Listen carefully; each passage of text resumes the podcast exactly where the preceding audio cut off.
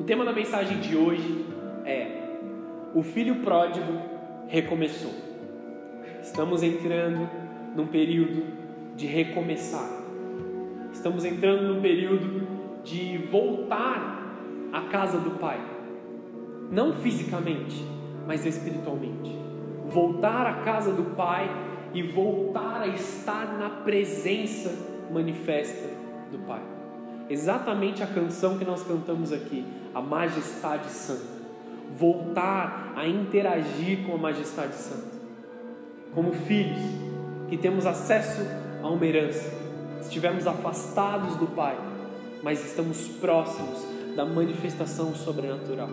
E aí eu não digo só quanto à crise, que nós tivemos que ficar longe da casa de Deus, mas eu digo principalmente daqueles que se afastaram de Deus por tudo o que tem acontecido, não só agora durante a crise, mas antes já estavam longe da presença do Pai. É tempo de nós garantirmos que nós estamos dentro da casa do Pai, que nós fazemos parte da presença de Deus. Diante disso, vou pedir para que você abra sua Bíblia no Lucas 15, versículo 11, e enquanto você vai achando aí, eu vou orar. Amém? Senhor Jesus, eu quero te pedir pela tua presença. Assim como o Senhor tocou o coração do filho pródigo, Deus, depois dele tomar a decisão errada, quando ele caiu em si, ele voltou para a casa do seu pai. E o que eu te peço, Espírito Santo, é que o Senhor toque cada um dos corações que ouve essa mensagem nesse momento. Que o Senhor nos faça, Senhor, enxergar a tua presença enxergar a tua vontade, perceber o teu agir invisível na vida deles, e que eles voltem o seu coração, a sua mente, a sua existência para a tua presença, Pai. Em nome de Jesus. Amém e amém. Eu vou ler o texto que está em Lucas 15, no versículo 11. Eu vou ler do versículo 11 ao versículo 32 mas eu vou parando aqui para explicar algumas coisas ao longo desse texto. Amém? Então, se você encontrou aí, Lucas 15, 11 diz o seguinte: Jesus continuou. Aqui ele estava começando a falar uma parábola, contar uma história para os discípulos. Um homem tinha dois filhos. O mais novo disse ao seu pai: Pai, eu quero a minha parte da herança. Assim ele repartiu a sua propriedade entre os dois filhos. Não muito tempo depois, o filho mais novo reuniu tudo o que tinha e foi para uma região distante. E lá dispersou os seus, os seus bens, vivendo irresponsavelmente. Amém? Aqui demonstra a imaturidade do filho mais novo, pegando tudo o que era parte da herança, um valor que ele não tinha trabalhado, mas era fruto do trabalho do pai dele. Pegado tudo aquilo com o pai em vida ainda e gastado tudo. Ele gastou irresponsavelmente. Nos tempos atuais, nós podemos ver esse cidadão como que um, um jovem que era rico, né, que era de uma família rica, indo para as baladas, indo para os shows, usando drogas e gastando com tudo o que é prazer do mundo, não investindo em nada e não atraindo bênçãos para ele quanto a esses valores. Continuando o texto. Depois dele ter gasto tudo, houve uma grande fome em toda aquela região. E ele começou a passar necessidade.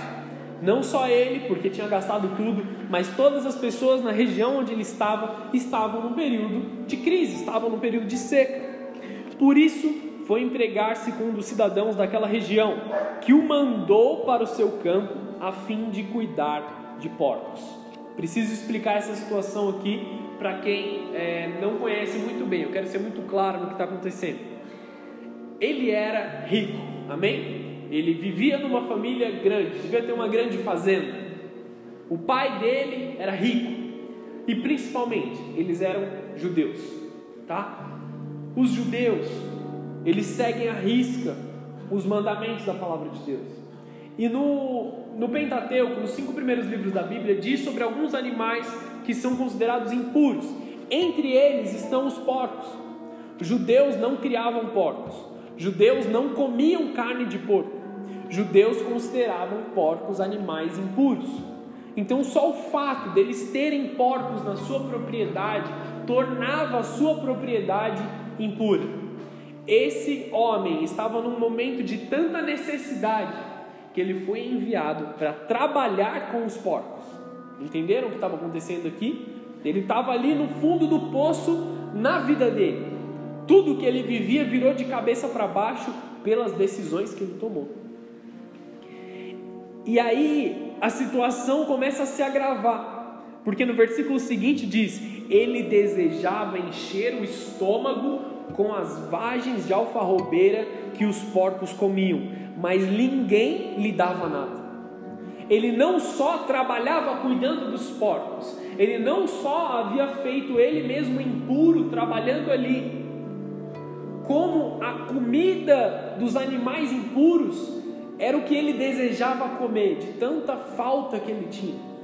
Só que ele não podia comer.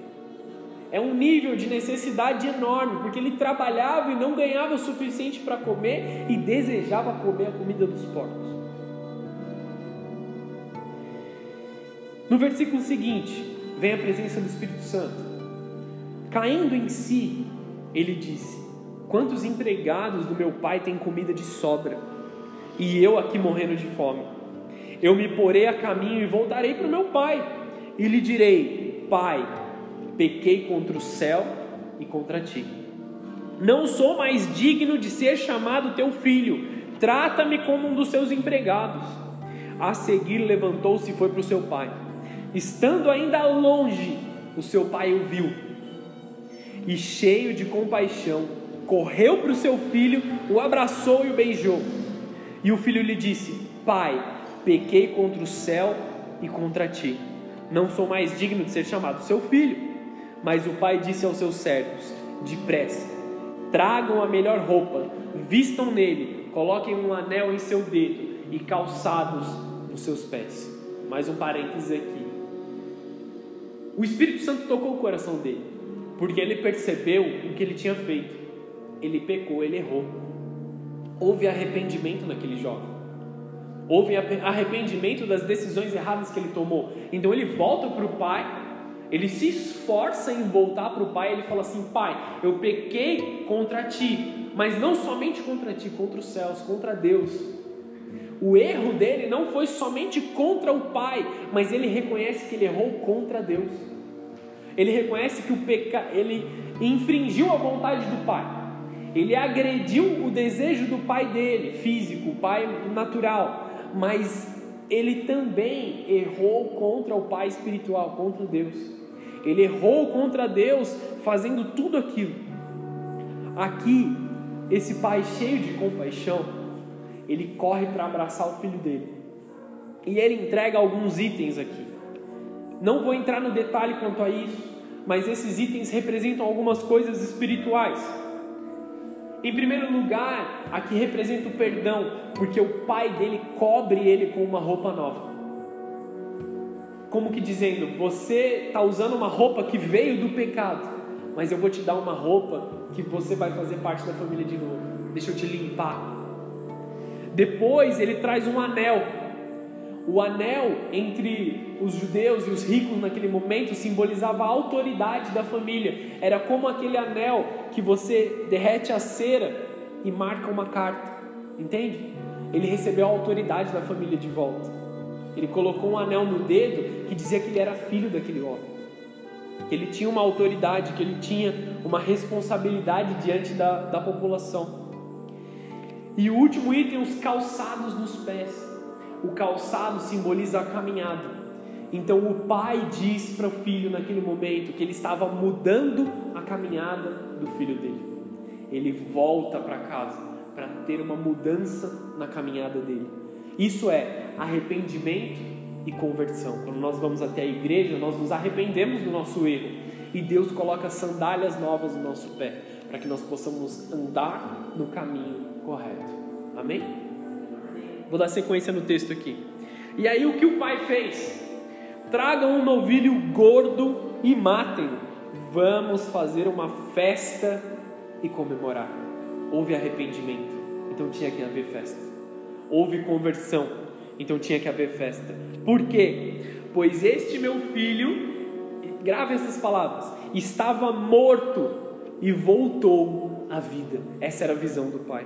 Estava perdido e foi achado, e começaram a festejar. Enquanto isso, o filho mais velho estava no campo. Quando se aproximou da casa, ouviu a música e a dança. Então chamou um dos servos e perguntou-lhe o que estava acontecendo. Este lhe respondeu: Seu irmão voltou, seu pai matou um novilho gordo, porque o recebeu de volta são e salvo. O filho mais velho encheu-se de ira e não quis entrar. Então seu pai saiu e insistiu com ele. Mas ele respondeu ao seu pai: Olha, todos esses anos tenho trabalhado como um escravo. Guarde isso no seu coração que a gente já vai falar sobre isso. Ao teu serviço e nunca desobedeci as tuas ordens, mas tu Nunca me deste um cabrito para festejar com os meus amigos. Mas quando volta para casa esse teu filho, que esbanjou os teus bens com prostitutas, matas o um novilho gordo para ele? E disse o pai: Filho meu, você está sempre comigo, tudo que é meu é teu. Mas nós tínhamos que comemorar e alegrar-nos, porque este seu irmão estava morto e ele voltou à vida estava perdido e ele foi achado. Amém? Nós temos muitas coisas para considerar com esse texto. Nós temos um irmão que sabia que ele era filho, sabia que ele tinha uma herança, e ele pediu essa herança e gastou, queimou toda a herança, jogou dinheiro fora. Até a própria Bíblia diz que ele gastou com prostitutas. Ele jogou dinheiro fora, ele rasgou dinheiro com o pecado um outro filho que era obediente, mas ele olhava para ele mesmo no espelho e não se julgava filho, nem merecedor da herança, se julgava como um escravo, como ele mesmo diz sobre ele. Nós temos dois, dois tipos de pessoa que podem estar no meio de nós nessa noite: o filho que se arrependeu e voltou para casa, e o filho que se via como um escravo do seu pai.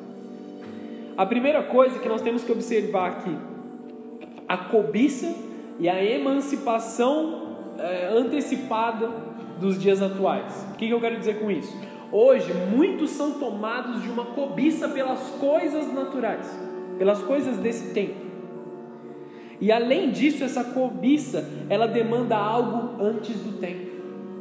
Muitos de nós estamos apressados demais para conquistar algo apressados demais para chegar até um lugar, e nós esquecemos do que é certo e do que é errado.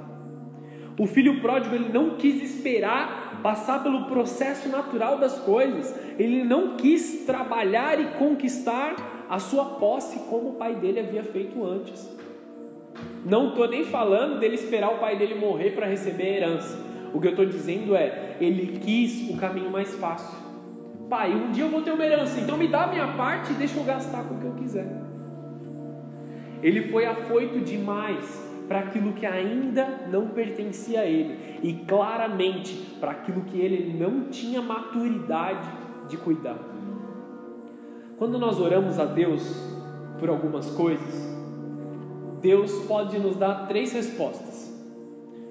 Deus pode nos dar a resposta sim, eu vou te dar isso, ou sim, você vai receber.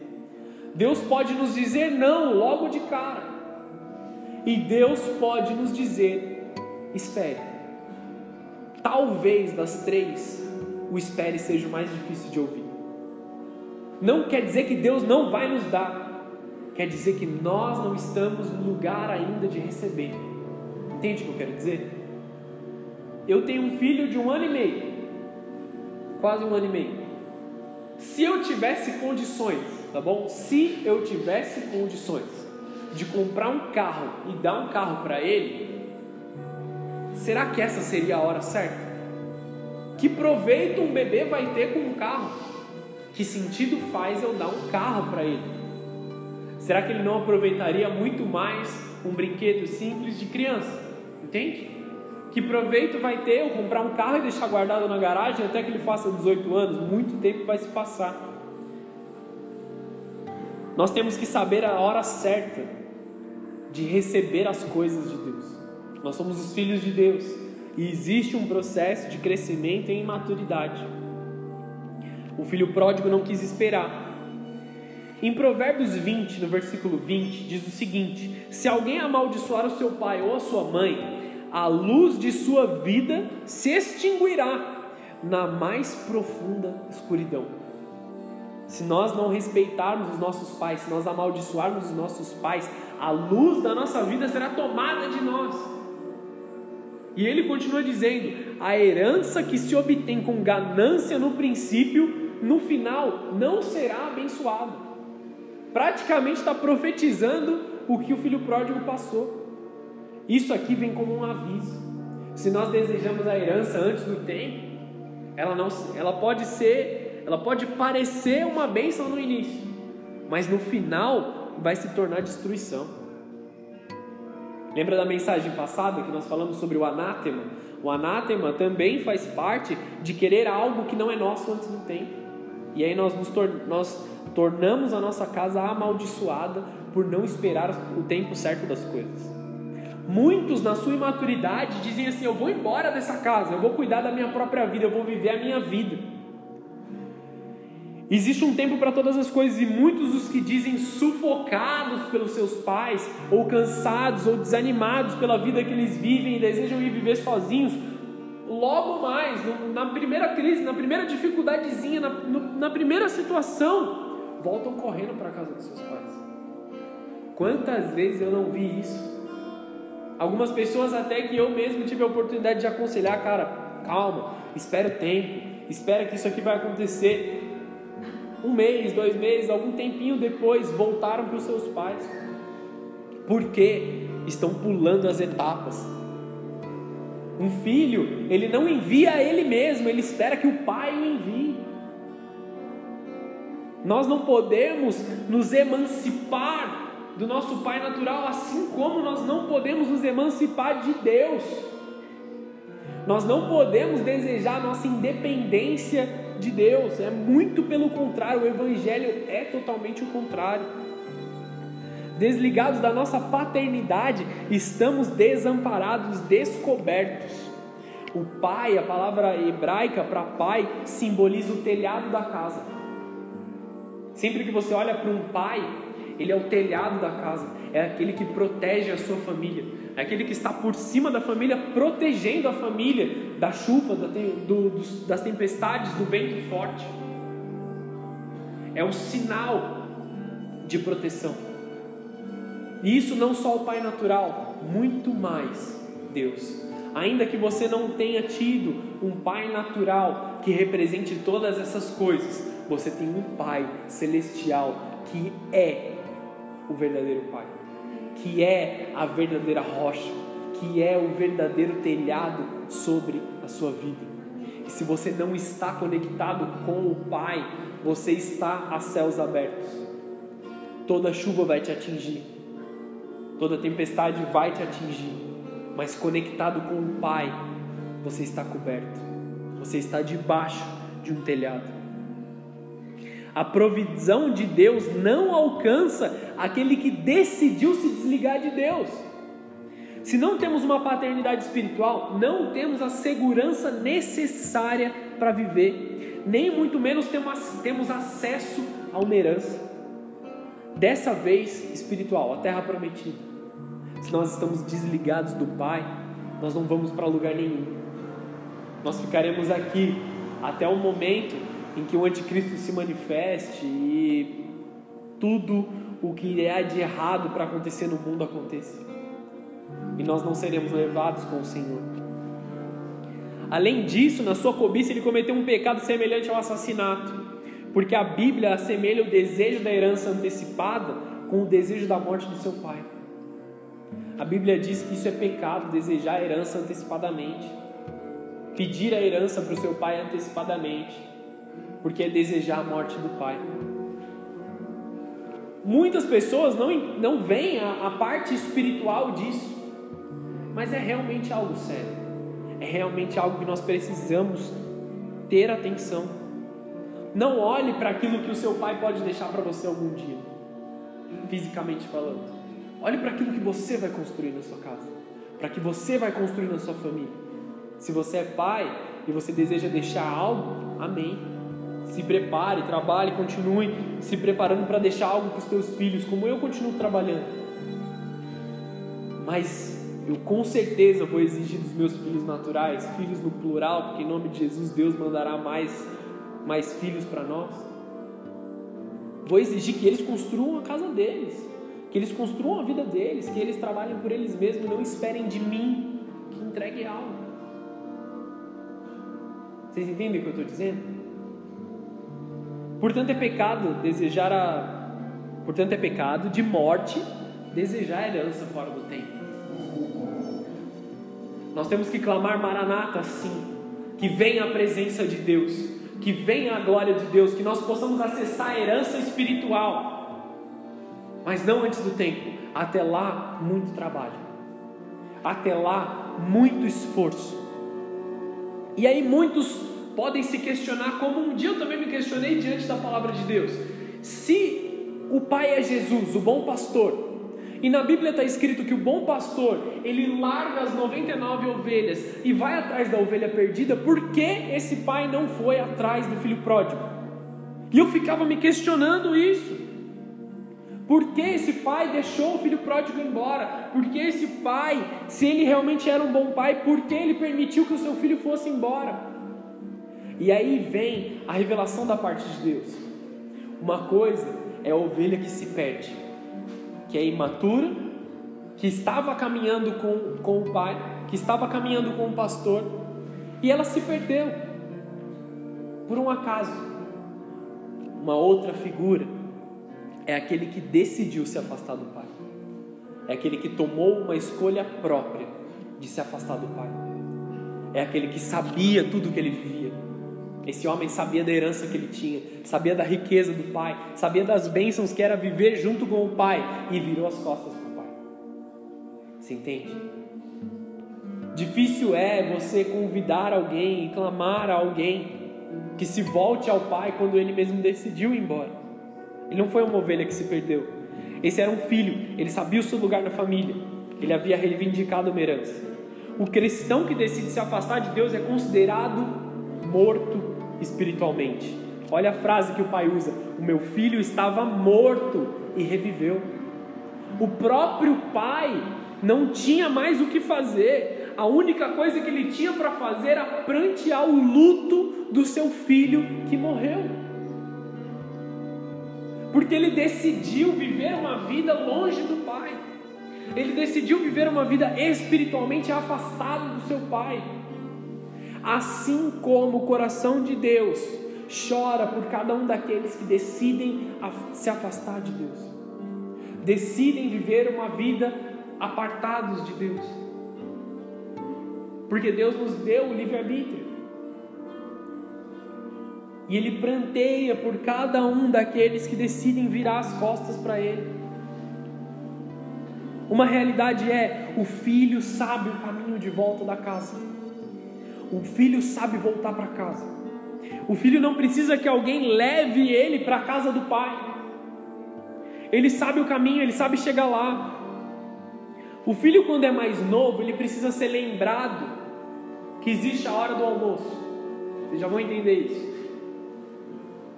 Quando o filho é pequeno, a mãe precisa dizer assim: Filho, vem cá que é a hora do almoço, a comida está na mesa.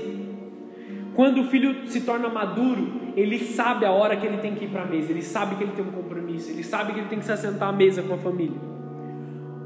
Exatamente igual o banquete espiritual que nós temos, todo culto, nós temos um momento de nos assentar à mesa com Deus.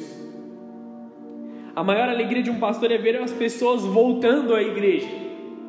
Pessoas que você não precisa é, chamar todo culto, o cara vai estar tá lá, a pessoa vai estar tá lá. Eu sei que nós vivemos muitas dificuldades agora na crise e tudo mais. Muitos estiveram conectados conosco todos os cultos, sabe? Você não precisava, ó, vai ter culto às sete horas da noite no sábado. Não, todos sabiam. A maior alegria é ver aqueles filhos que voltam para casa porque eles já se tornaram filhos. Não meus, de Deus. Não é sobre mim, não é sobre a minha esposa, não é sobre aqui o tempo físico, é sobre Deus, é sobre Jesus. Muitos voltas em que você fala, ô, oh, vamos lá. Com muitos eu já digo assim, poxa, cara, você vai estar tá lá, né? Porque eu já sei que vai estar. Tá. Porque eu já sei que ele está na presença de Deus. Pessoas que não se importam com a dificuldade, o compromisso ou obstáculo, eles dão um jeito. O filho de Deus, ele toma uma ação. Não é errado pedir ajuda. Eu estou com uma dificuldade para ir até a casa, então eu, eu preciso de uma ajuda. Não é errado pedir ajuda. O que é errado é você abandonar o compromisso. O filho de Deus, ele não espera apenas querendo. Ele não cruza os braços e espera, ele faz.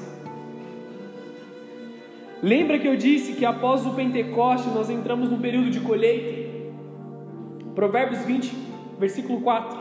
O preguiçoso não ara a terra na estação própria. Aqui ele está falando da, da estação da colheita. Mas na época da colheita procura e não acha nada. Ele pode até procurar, ele pode até esperar, esperar que alguém entregue algo na mão dele, mas ele não vai achar, porque ele não está trabalhando. O preguiçoso espera que algo seja dado a ele, que algo sobre para ele. O filho de Deus que crê na promessa, ele vai buscar.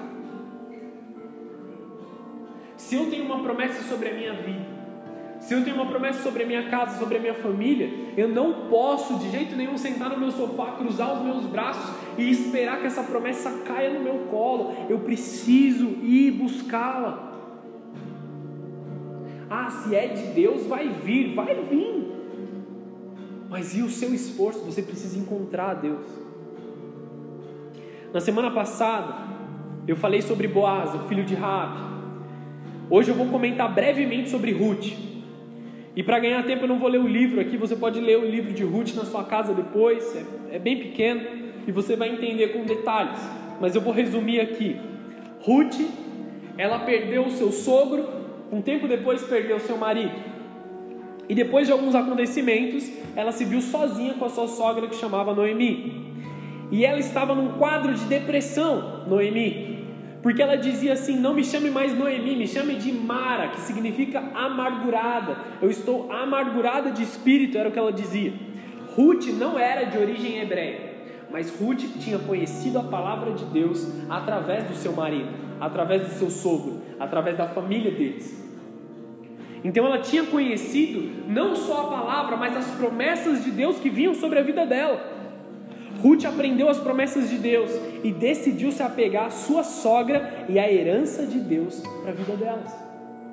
Sabendo da promessa e da lei que estava em Levítico 19, que dizia que quando o marido falecer e a mulher não tiver filhos, ela tinha direito a ser resgatada por algum familiar, algum homem solteiro, familiar, que daria continuidade à linhagem, que daria continuidade ao nome da família.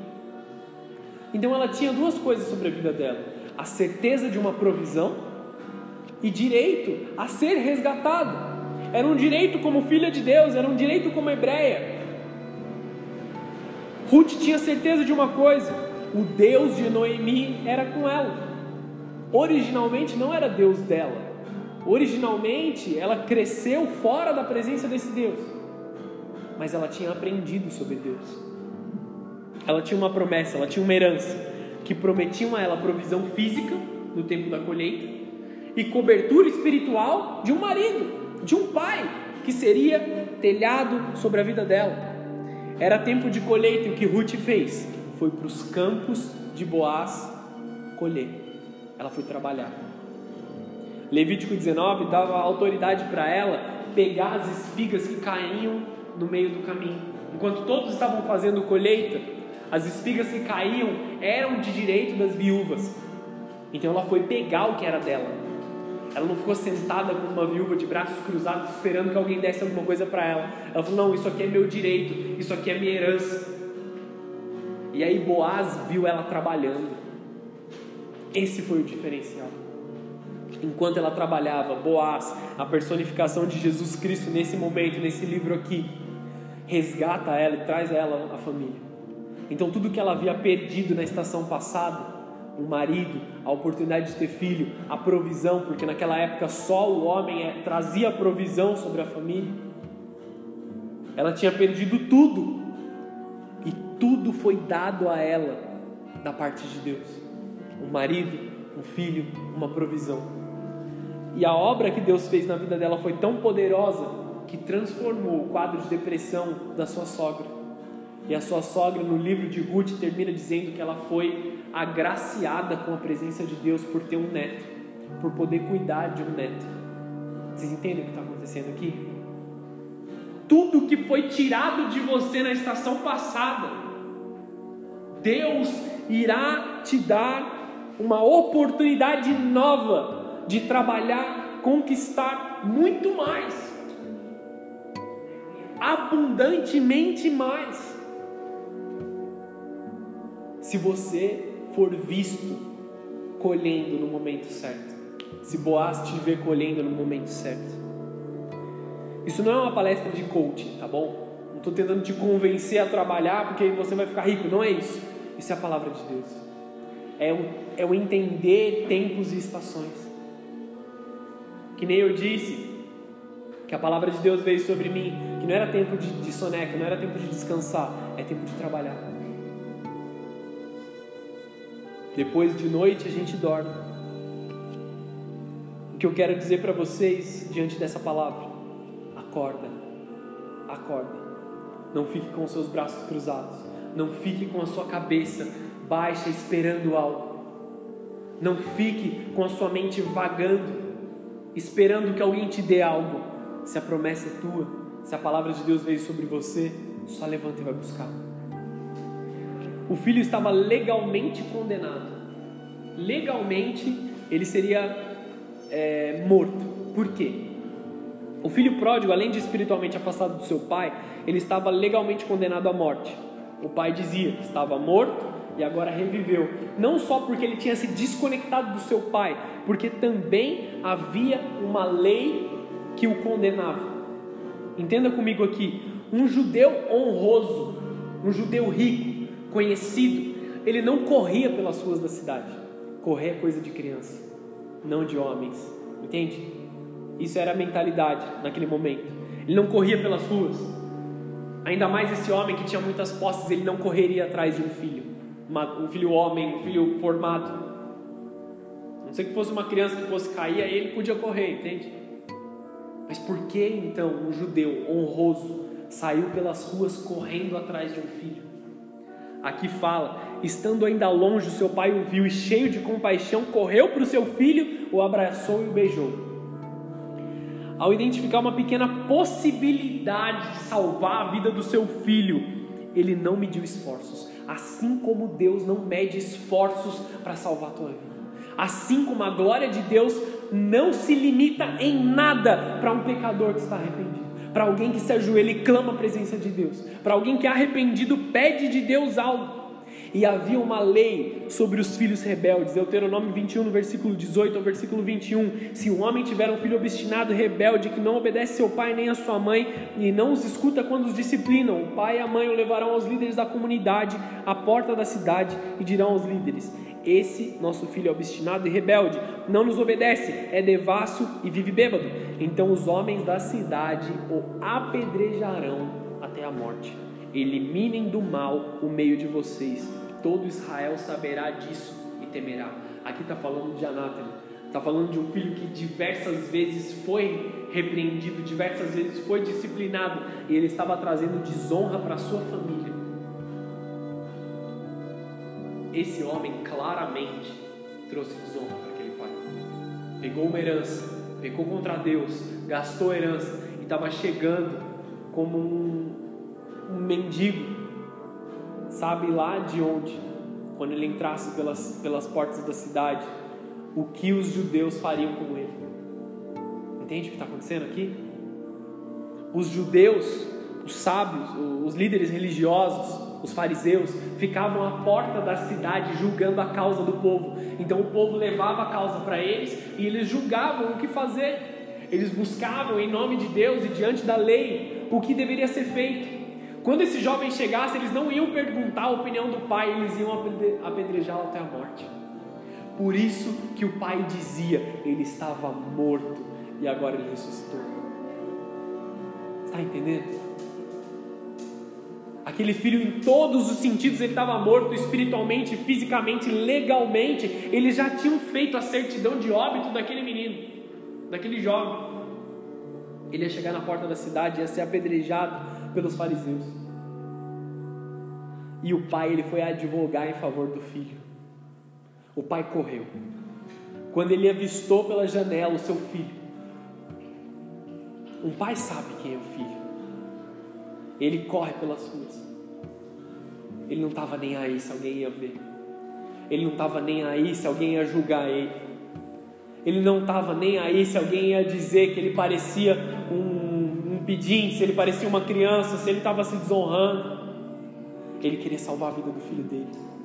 Então ele chega na porta da cidade, primeiro que o filho dele o abraça, mostrando que ele o amava, advogando pelo filho, não dando abertura para os fariseus julgarem a causa daquele cidadão. Ele já pega um anel e fala: Ele faz parte da família, ele é meu filho, olha a minha roupa aqui sobre ele, eu o perdoei. Qual a importância de Jesus ter ressuscitado depois dele morrer na cruz? Quando Jesus morreu na cruz, ele pagou o nosso pecado. Então não tinha mais dívida, entendeu? E aí ele ressuscita e se assenta à direita de Deus Pai. Todo mundo sabe disso, mas qual é a importância de que nós saibamos que Jesus está sentado à direita de Deus Pai? Jesus está como o pai do filho pródigo, advogando por nós. Quando nós chegamos à porta da cidade arrependidos, pedindo perdão, Jesus ele está lá e nos abraça da mesma forma, nos recebe da mesma forma, nos ama da mesma forma.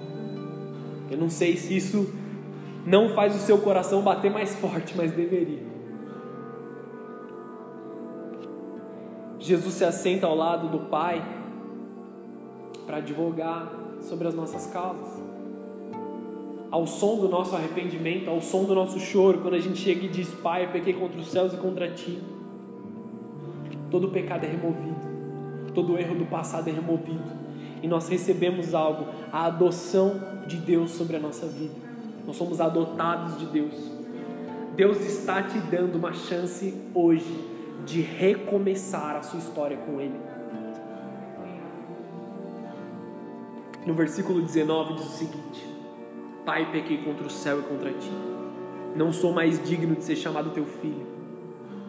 Esse é o peso da consciência do pecado.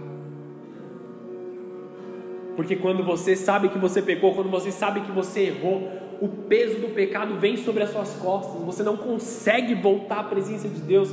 Muitos me procuraram nesses últimos tempos de crise, dizendo: Eu preciso me firmar, eu preciso estar na presença de Deus, eu preciso me voltar ao Senhor. Mas poucos realmente conseguiram, poucos realmente conseguiram tirar esse peso das suas costas, jogando ele no altar de Deus. Porque o pecado ele quer te destruir, de fato ele pecou contra os céus, de fato contra Deus, contra o seu pai natural. Muitos não desfrutam da herança de Deus porque não se veem como filhos de Deus. Se eu estou falando que existe uma colheita, que nós estamos num tempo profético de provisão, nós temos que saber que isso é para nós, senão nós não colheremos, senão nós não receberemos a provisão. Se nós não nos manifestamos em gratidão a Deus, essa provisão não vem sobre nós se nós não temos a certeza que Deus nos adotou, que nós somos parte da família de Deus, nós negamos esse período, nós negamos a bênção de Deus. A resposta do seu pai para o arrependimento do filho é o que nós devemos observar no versículo 23. Vamos fazer uma festa. Sabe o que Deus faz quando você pede algo para Ele? Quando você se coloca na presença dEle, quando você se derrama, Deus dá uma festa. Deus dá uma festa. Porque você se arrependeu, porque você foi até o altar dele. Existe uma frase comum muito usada, eu escuto quase todos os dias. Ah, eu também sou filho de Deus. Muitos dizem, ah, vou descansar porque eu também sou filho de Deus. Ah, tenho que dormir porque eu também sou filho de Deus. Ah, vamos comer porque eu também sou filho de Deus. Mas eu te garanto que muitos que dizem essa frase não são. Infelizmente. Inclusive, muitos dentro da igreja. Poucos são aqueles que são verdadeiramente filhos de Deus. Assim como o irmão mais velho que vivia na presença do pai, mas não se via como um filho. Ele diz dele mesmo no versículo 29: Como um escravo ao teu lado tenho servido. E ele reclama ainda, fala assim: Você nunca me deu uma ovelha, um cordeiro, um animal para eu fazer um churrasco com os meus amigos. Ele estava lá do lado do pai, mas não se via como um filho. Ele se via como um escravo, ele se via como um trabalhador. Pai, eu estou trabalhando aqui, mas eu não recebo salário. A mentalidade do filho maduro é que ele está trabalhando para o futuro dele. O filho trabalhava no mesmo negócio do pai, ele trabalhava com o pai. Tudo que era do pai era dele, mas ele não via isso, ele se enxergava como um escravo. Você é coparticipante do que Deus está fazendo. Se você é filho de Deus, você participa do que Deus está fazendo nessa terra. O que acontece com aqueles que vivem dentro da igreja, mas estão vivendo como se estivessem no inferno, apenas esperando que um dia os céus virá sobre eles. São filhos, mas não reconhecem a eles mesmos como filhos. A herança de Deus não se limita ao que vamos viver na vinda de Jesus, mas o que nós podemos viver hoje. Se alinhar com o tempo de Deus é entender o poder de ser feito filho. João 1,12: Contudo, aos que receberam e aos que creram em seu nome, deu-lhes o direito, ou em outras versões, deu-lhes o poder de se tornarem filhos de Deus. Não só o direito e nem só o poder, um direito irrevogável, adquirido não pelo seu mérito, bondade ou capacidade, mas pelo mérito de Cristo. Um poder indiscutível, uma certeza interna de que é cuidado e de que é abençoado. Aquele que é filho de Deus não duvida das grandes coisas que Deus fará na sua vida. O escravo trabalha. O filho constrói, não apenas para o pai, mas para ele, para o futuro dele, para a próxima família que ele vai fazer. O filho é digno de viver tudo aquilo que o pai propõe na sua frente, sem precisar se justificar ou se desculpar. Existe um liberar de provisão na área sentimental também. A crise faz muitos se desesperarem, ficarem com medo e ansiosos, mas é um tempo em que haverá um equilíbrio sentimental, um equilíbrio espiritual dentro de nós. As coisas não vão mais te assustar, não vão mais causar ansiedade, o sorriso voltará a estar no seu rosto você sabe que Deus cuida de você, você sabe que Deus vai prover, você sabe que o Pai vai abrir a porta que está fechada, você sabe que Ele cuida de você em todas as áreas. Qual o sentido de sofrer se existe um caminho maior? Qual o sentido de viver sofrendo se eu entendi que Deus é meu Pai? No versículo 17, ele fala assim: caindo em si. Tipo, ele estava vivendo um negócio que ele não precisava viver. Ele estava cuidando de porcos, ele estava querendo se alimentar com o alimento dos porcos, sem precisar. Muitos estão vivendo, colhendo do pecado sem precisar. O mundo espiritual, o cristianismo é muito fácil. As pessoas que complicam as coisas, colocam regras e regras em cima, mas receber a bênção de Deus é fácil, é estar na presença dEle, é se derramar no altar dEle. Não é sobre você, não é sobre a sua capacidade, não é sobre ser bonzinho, é sobre o mérito de Cristo na cruz.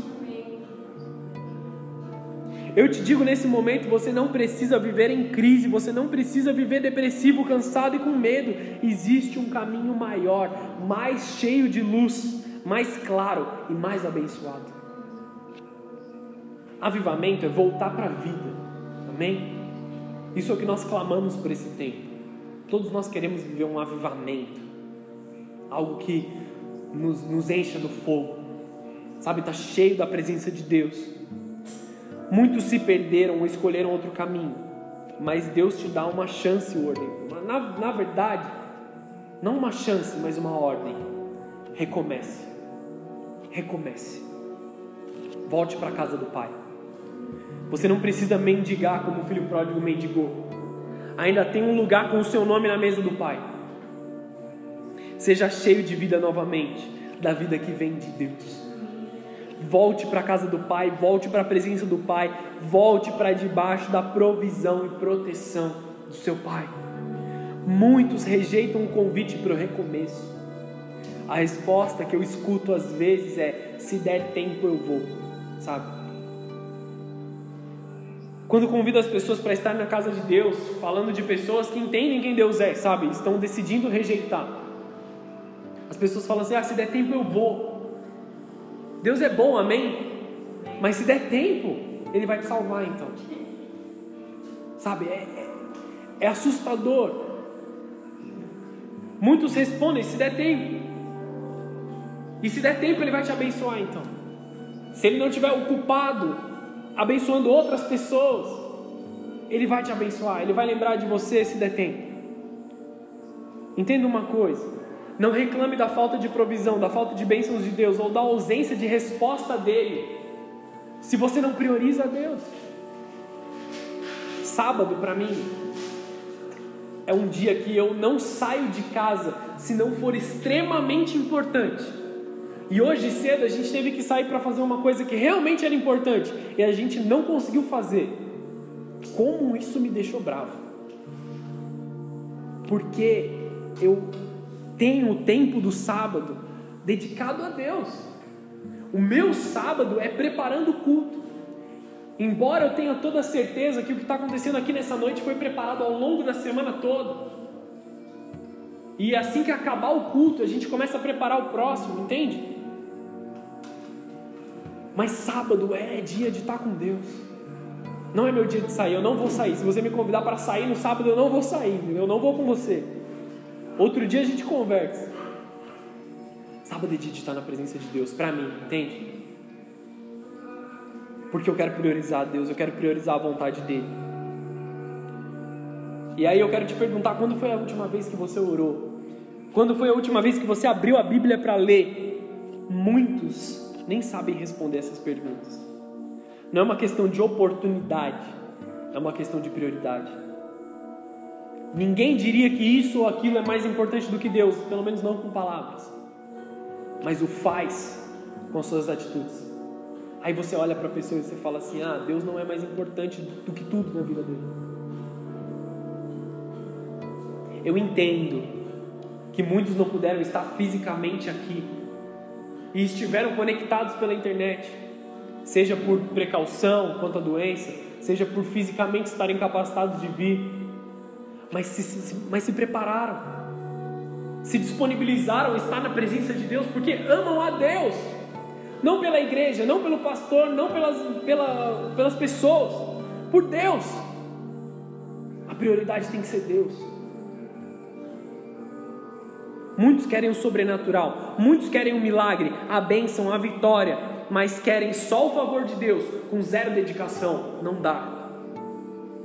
Precisamos priorizar a Deus e as coisas de Deus. Não é tempo de ficar com braços cruzados. Já disse milhões de vezes isso nessa mensagem. A colheita é muito grande e aqueles que não são fiéis estão tendo testemunhos.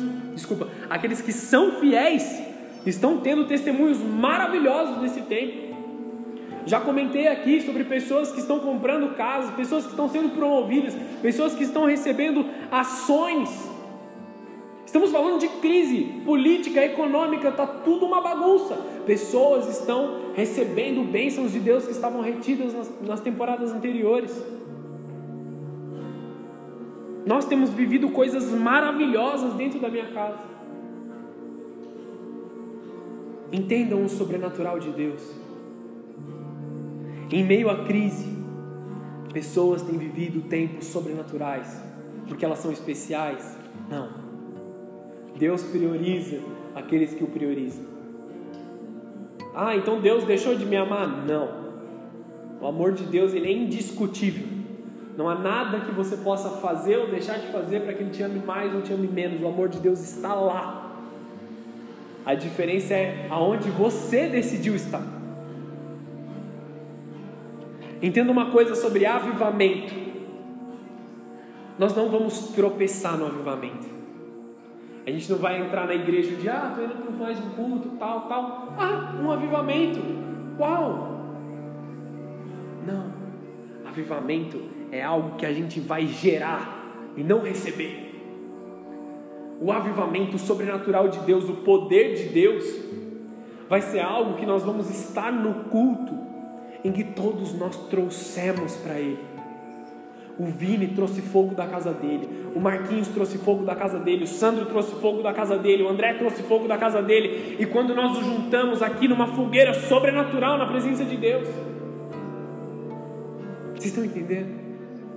O avivamento não é algo que vai, ah, apareceu, é algo que nós geramos espiritualmente.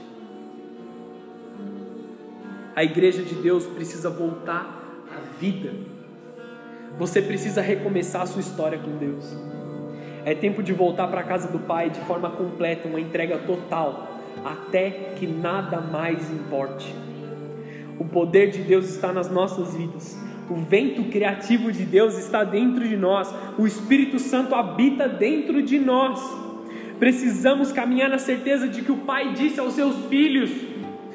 Versículo 31 de Lucas 15: Filho, filha, tu sempre estás comigo, todas as minhas coisas são tuas. Ou seja, o vento criativo de Deus, o poder de Deus, o poder de trazer à existência aquilo que não existe, é seu também. Quando você abre a boca sobre a tua casa e você vê que algo está faltando, e você fala que, que haja existência o pão de cada dia, haverá o pão de cada dia. Moisés falou a rocha e da rocha saiu água. Tudo o que é de Deus é seu. Você é filho. O filho entra na casa e abre a geladeira. Senta na mesa. Não espera pedindo oportunidade. Posso me assentar à mesa? O filho senta na mesa. O filho serve a comida junto, entende? Filhos maduros agora. Vou dar um passo à frente aqui, tá? Para a gente encerrar essa mensagem. Deus ama bebês, mas Deus não pode usar bebês. Todo filho tem direito à herança, mas nem todo filho é filho maduro. Existe uma palavra, entre muitas palavras no Novo Testamento, que são designadas para falar filho. A palavra mais conhecida, a palavra mais usada para filhos maduros é o iós. Todo aquele que é salvo tem direito à herança, mas é filho e talvez seja um bebê. Romanos 8,19 diz o seguinte: A natureza criada, com grande expectativa que os filhos de Deus sejam revelados. A natureza criada, aqueles que estão em pecados, aqueles que não conhecem a Deus, aqueles que estão em necessidade, eles não esperam os filhos bebês de Deus, os filhos imaturos de Deus, eles esperam os uiós de Deus. É o que o texto diz. A palavra usada nesse texto é uiós, e apesar de muitas palavras usadas no Novo Testamento para descrever filhos, essa se destaca porque fala do filho maduro. Romanos 8, 14 e 15. Porque todos que são guiados pelo Espírito de Deus, esses são filhos de Deus. Porque não recebestes o espírito de escravidão, para outras vezes estar em temor, mas recebestes o espírito de adoção de filhos, pelo qual clamamos: Abba Pai. Abba Pai é uma forma grega de dizer paizinho, papai, uma forma carinhosa de tratar o pai. E aqui ele está falando de filhos uiós. Nós fomos adotados de Deus para sermos filhos maduros. O que o Iós ele tinha passado, ele tinha sido adotado pelo pai, mas não só isso, ele tinha sido capacitado para tratar dos negócios do pai, para dar continuidade à obra do pai. Nós somos os uiós de Deus, filhos que somos capacitados para continuar a obra de Deus na terra, para continuar a obra salvadora e redentiva de Deus. Estamos no negócio do reino. O filho Uiós, ele tem a sua autoridade registrada no povo. Lembra do anel que foi colocado no dedo do filho? Quando o pai chega diante de todos os fariseus, todos os líderes religiosos, ele coloca um anel que simboliza autoridade, ou seja, esse filho, ele tem poder de trabalhar nos negócios do pai. ele tem autoridade para decidir sobre os negócios do pai, o negócio da família. E nós somos família de Deus. Se Deus nos dá essa autoridade de decidir sobre os negócios do pai, Muitos, na sua imaturidade, fazem de forma errada, mas nós honraremos a Deus e salvaremos vida. Pregaremos a palavra de Deus, oraremos pelos enfermos, colocaremos as mãos sobre aqueles que têm necessidade e a glória de Deus virá, porque a autoridade do Pai é vista em nós. Os oiós, eles são enviados, eles sabem o que fazer. Deus ama todos os filhos, mas Ele conta com os maduros. E Ele espera que encontre filhos maduros no meio de nós. Amém? Você pode fechar os seus olhos, abaixar a sua cabeça para a gente orar?